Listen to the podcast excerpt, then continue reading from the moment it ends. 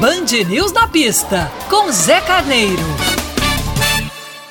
Olá, ouvintes. Na prova de domingo, no México, o que assistimos foi uma disputa magistral, na ocasião liderada pelo Verstappen. Não que o Hamilton não tenha capacidade de fazê-lo, antes pelo contrário. Quem tem na carteira sete títulos mundiais tem capacidade de sobra, como já foi imensamente demonstrado em sua carreira, de fazer provas magistrais. Mas nós estamos falando de um outro tempo, um tempo onde a Mercedes tem concorrência, um tempo onde a Mercedes precisa se esforçar para obter a vitória, para obter o título. No campeonato, são 19 pontos de vantagem de Verstappen sobre o Hamilton. No campeonato de marcas de equipes, apenas um ponto separam as duas equipes. E tudo isso, meus amigos, faltando apenas quatro provas. Quatro provas e meia, digamos assim, porque o Grande Prêmio do Brasil, neste final de semana, nós teremos no sábado uma Sprint Racer. É aquela prova de classificação do sábado. Prova que vale pontos. São três pontos para o primeiro lugar,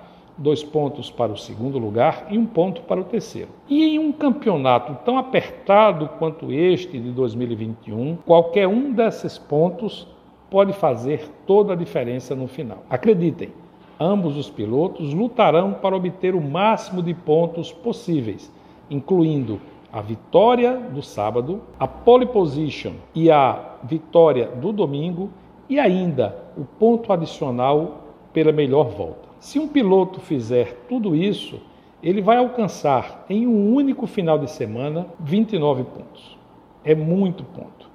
Numa corrida onde tudo pode acontecer, como Interlagos tem demonstrado ao longo dos anos, uma corrida onde a pista, no sentido anti-horário, é um complicador adicional para todos os pilotos, e uma corrida onde o clima e a presença da torcida vai fazer toda a diferença. Eu convido todos a ficarem ligados aqui da Band News FM Manaíra e na TV Band e acompanhar as emoções deste final de semana do Grande Prêmio do Brasil de Fórmula 1. Um grande abraço.